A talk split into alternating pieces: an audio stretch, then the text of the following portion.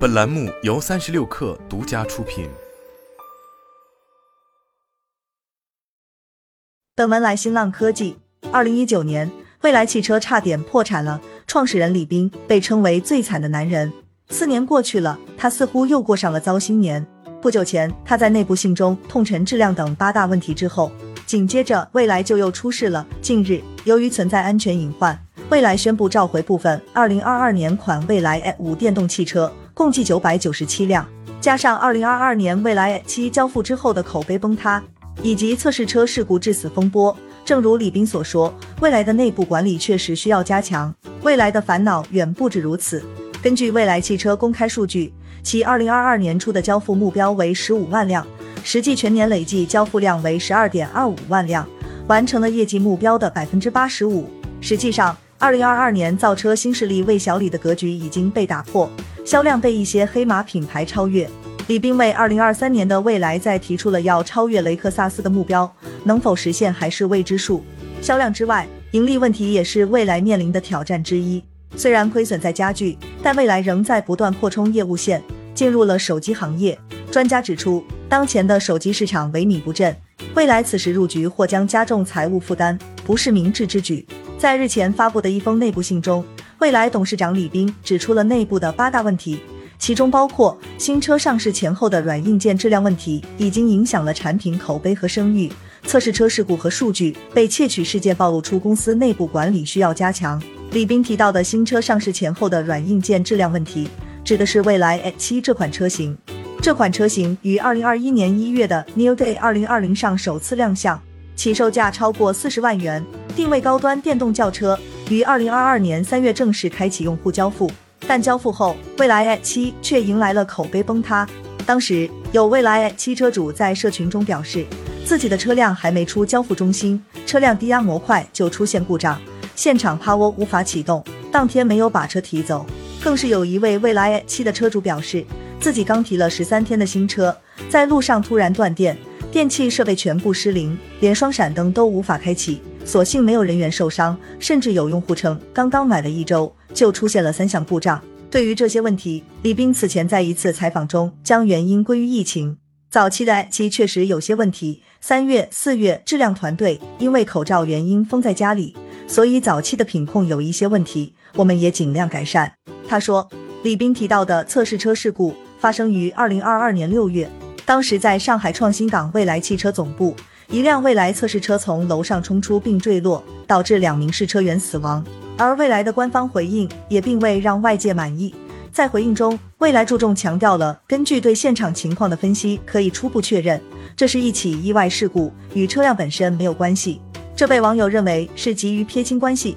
没有对生命的人文关怀。不少未来粉丝也称被寒了心。不过尴尬的是，就在李斌的这封内部信发出没几天，未来的产品就又出事了。一月六日，上海未来汽车有限公司向国家市场监督管理总局备案了召回计划，决定自二零二三年一月六日起召回二零二二年九月七日至二零二二年十月十日期间生产的部分二零二二年款未来五电动汽车，共计九百九十七辆。据悉，本次召回范围内车辆在发生严重正面碰撞时。前舱避震塔受冲击变形后，可能会挤压高压线束，极端情况下会引起高压线束破损，并与车身发生短路，存在安全隐患。而在黑猫投诉上，也有用户反馈未来汽车的安全性问题。一位车主投诉称，刚买没几个月的蔚来 X 六汽车发生了严重的交通事故，事故导致车的前脸完全变形，但在如此激烈的碰撞下，汽车的气囊竟然没有弹开，驾车人受到很大的惊吓，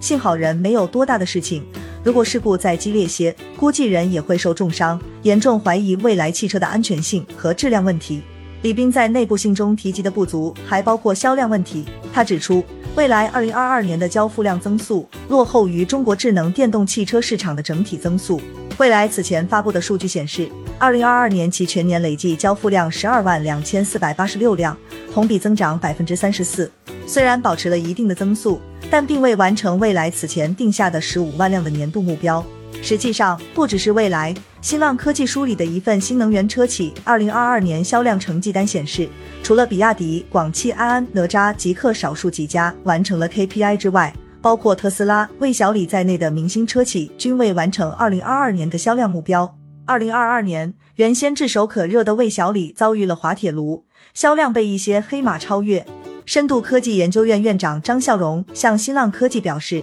如今的造车新势力已经变成了弱势力，在强大的市场竞争面前，新势力企业已经远远落后于领军企业的发展。无论是行业的先行者魏小李，还是其他亏损中的造车公司，由于创新技术和产业布局的不足，导致这些企业自身的核心竞争力没有跟上市场成长的节奏，出现了被边缘化的现象。不过，李斌对未来二零二三年的目标仍旧期待很高。二零二三年，未来全年销量距离宝马、奔驰的燃油车销量目标还有一段距离。但超过二零二二年雷克萨斯的燃油车销量非常有信心。李斌在日前的一次采访中说，雷克萨斯二零二二年全年销量预计在二十万辆左右，二零二三年未来全年销量将达到二十万辆。未来联合创始人、总裁秦力红也承诺称，按照二十万辆的目标计算，未来二零二三年的销量增速要达到百分之六十三，要远远超过二零二二年的销量增速。但二零二三年新能源汽车市场仍旧面临着不确定性。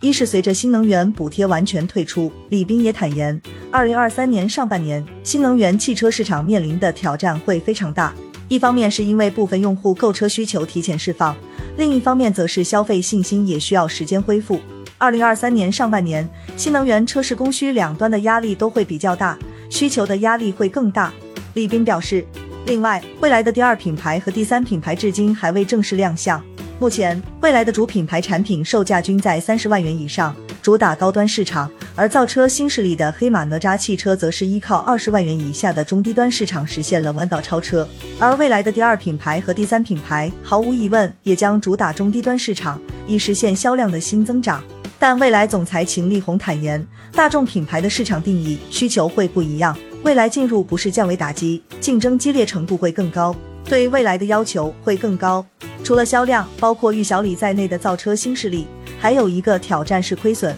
数据显示，二零二二年第三季度，未来收入为一百三十点零二亿元，同比增长百分之三十二点六。然而，未来汽车的亏损却持续扩大，陷入卖的越多，亏的越多的怪圈。二零二二年第三季度，未来汽车净亏损为四十一点一亿元。同比扩大百分之三百九十二点一，亏损扩大的同时，未来的单车毛利率也在下降。财报显示，二零二二年第三季度未来车辆毛利率为百分之十六点四，而二零二一年同期毛利率则达百分之十八。对于何时盈利一事，李斌曾回应称，希望是在二零二四年盈亏平衡。他解释，未来目前的研发投入比较大，主要在芯片、手机子品牌电池，每个季度的研发投入在三十亿以上。希望多卖车去分摊研发成本，因为原材料涨价也少了几十亿的毛利，因为口罩原因也少了几十亿，所以二零二二年是比较难的。如果说未来在芯片、电池以及子品牌上的投入是长期布局，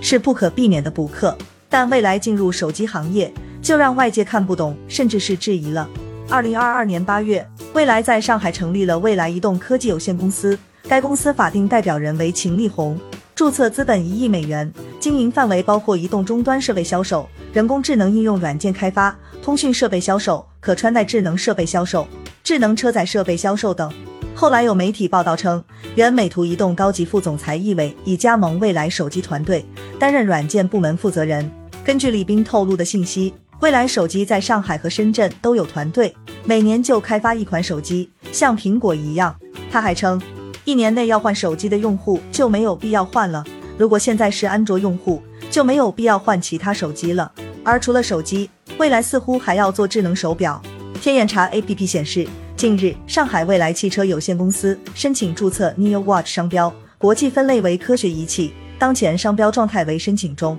据媒体报道，不久前，未来在招聘网站发布名为“智能手表整机产品经理”的招聘信息，疑似将推出智能手表。虽然一些手机厂商也正在跨界造车，但现在的未来跨界造手机和智能硬件，似乎并不是一个合适的时机。李斌对外称，不是把手机当主业，而是为了造一台与未来汽车匹配最好的手机。但他称，造手机比造车简单多了，似乎又低估了造手机的难度。对于当前竞争十分充分的高端手机市场，不是仅仅使用公模造出一台能用的手机那么简单。拍照处理器、充电系统、软件体验等都需要做出差异化，也是十分烧钱。深度科技研究院院长张孝荣向新浪科技直言，未来公司至今处于亏损投入阶段，他没有集中核心资源来强化自身造血能力，提升自身竞争力，反而兵分两路，转身进入手机这个消费低迷的红海市场，这不是明智的决策。